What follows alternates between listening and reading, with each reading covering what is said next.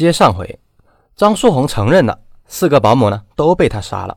张书红的交代让警方大吃一惊，他自称从1997年到2009年，一共杀了15个人，其中大部分是保姆。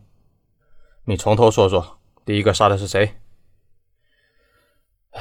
就是李春花。你为什么杀他？不为啥？什么？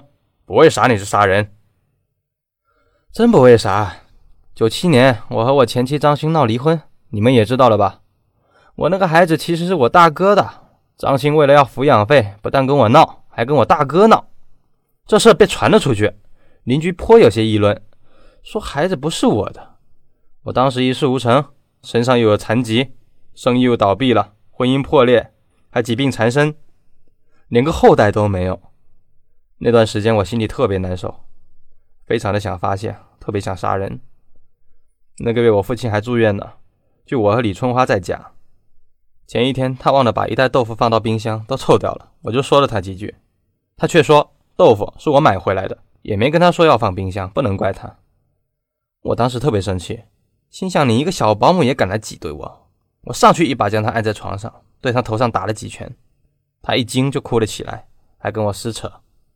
我那时候心里也扭曲了，不知道为什么就用全力掐他，他不动。我才松手，就这样把他掐死了。你说为什么？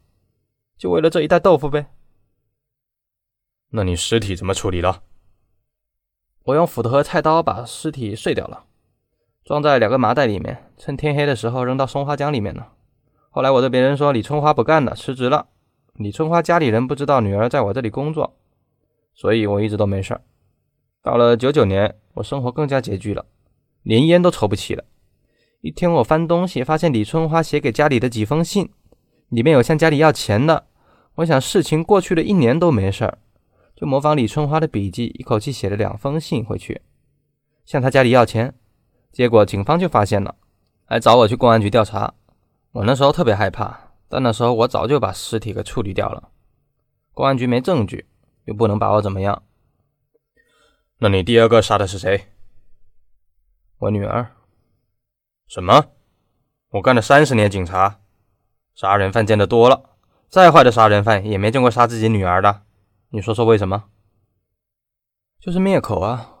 张鑫这娘们闹了好几次，我大哥借种这事儿呢，差点就捅破了。当时全家人都很生气，大哥他们都骂我说我害了全家，人人都不理我。哼，这不怪我大哥，是我跪着求他的，他才勉强答应。万一这事传出去，我和大哥加上全家人都别做人了。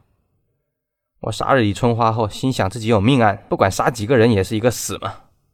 我当时就决定将女儿和张鑫一起杀了，彻底灭口。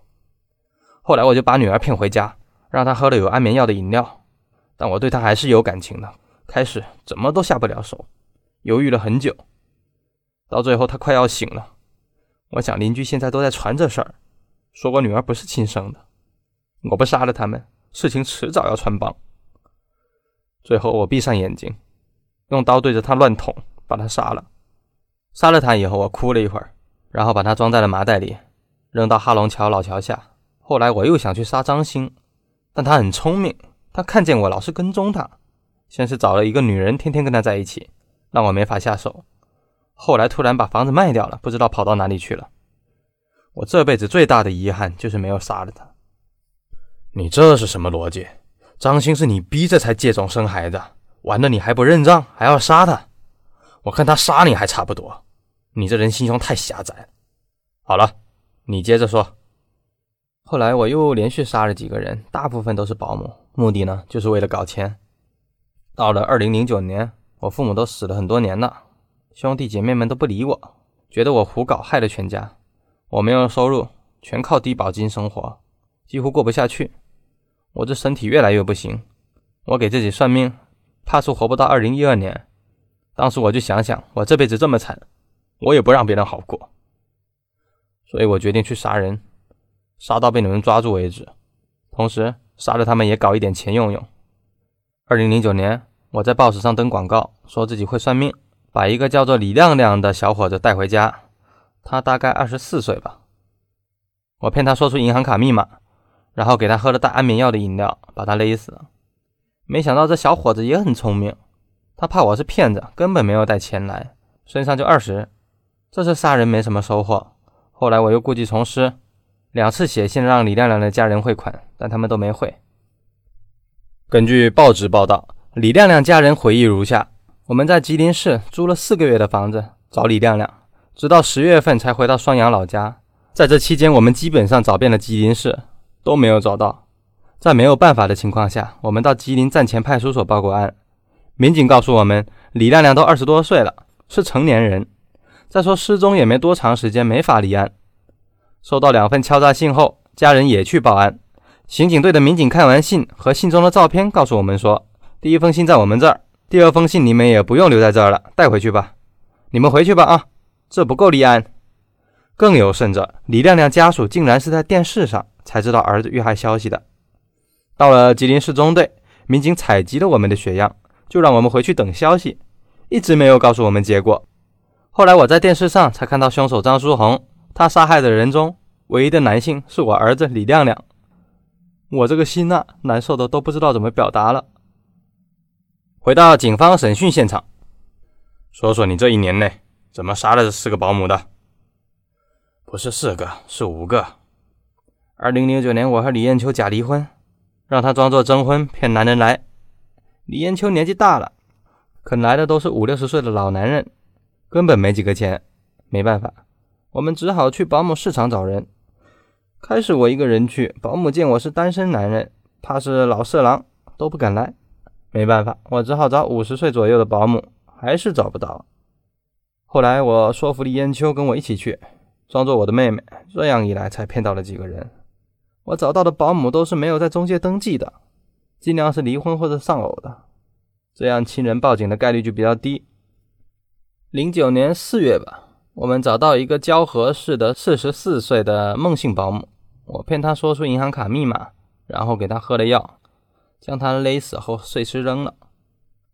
我们等了半年，看你们没有怀疑到我们，又在七月到八月连续骗了四个人。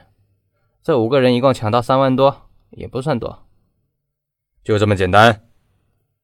有几个昏迷的时候，我把他们强奸了，然后再勒死的。人家说你吃斋念佛，这也是伪装。吃斋是真的，因为那时候我有糖尿病，不能吃荤。念佛是假的，我不信这个。你们无冤无仇，就为了这点钱去杀人，你不后悔？有什么后悔的？我这一辈子这么惨，谁管过我的死活？我自己死活都管不了，我还管别人？就算他们倒霉吧。那你女儿呢？就算是你大哥的女儿，也是你侄女啊，才十一岁的孩子，你怎么忍心下这条手啊？哎，我有什么办法呢？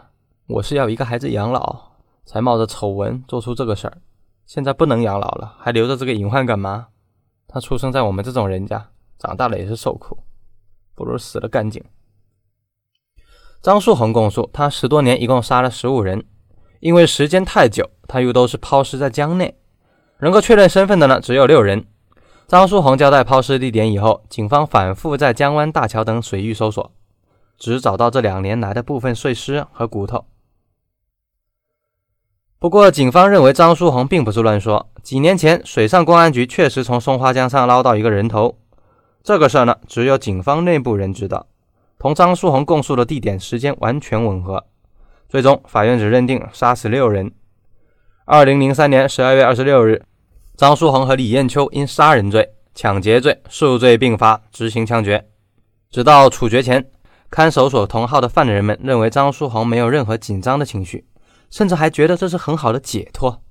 警方也认为，至少从2009年开始，张书红并没有刻意隐藏自己的行踪，也没有毁灭证据。在皮姓保姆的女儿找上门后，显然张书红已经暴露，随时可能会被抓捕。换成一般歹徒的话，早就跑没影了。张书红根本就没跑，似乎就是等着警方来抓。被押上处决的囚车之前，张书红仍然带着笑容。解押的武警说。看了很多的死刑犯，张书红是笑得最灿烂的一个。哎，张书红呢，其实是个很弱势的人，他人生也算是个悲剧。他最大的罪恶就是把屠刀伸向比自己还弱的人。好了，今天的怪兽说大案就到这里，咱们明天见。